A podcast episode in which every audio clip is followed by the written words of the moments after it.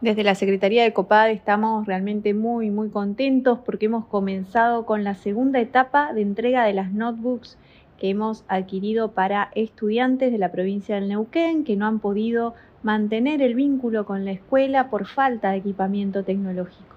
Esto se enmarca en un proyecto más amplio que se denomina Reducción de la Brecha Digital Educativa, que hemos trabajado junto con el Ministerio de Educación para poder comenzar a cortar las brechas que ha acelerado sin lugar a dudas la pandemia y bueno, poder trabajar por un lado con la entrega de equipamientos, con el tema también de la conectividad junto con la óptica y Neutix,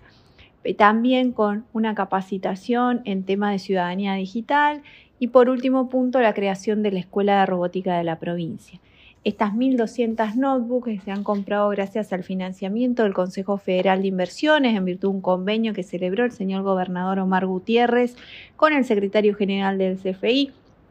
han permitido adquirir ya 2.200 eh, equipos que están distribuyéndose en toda la provincia. Esta segunda entrega va a estar orientada en las escuelas secundarias de Manzano Amargo, Chosmalal, Rincón de los Sauces, Añelo, San Patricio del Chañar, Centenario, Plotier, Zapala, Plaza Huíncul, Villa El Chocón y San Martín de los Andes.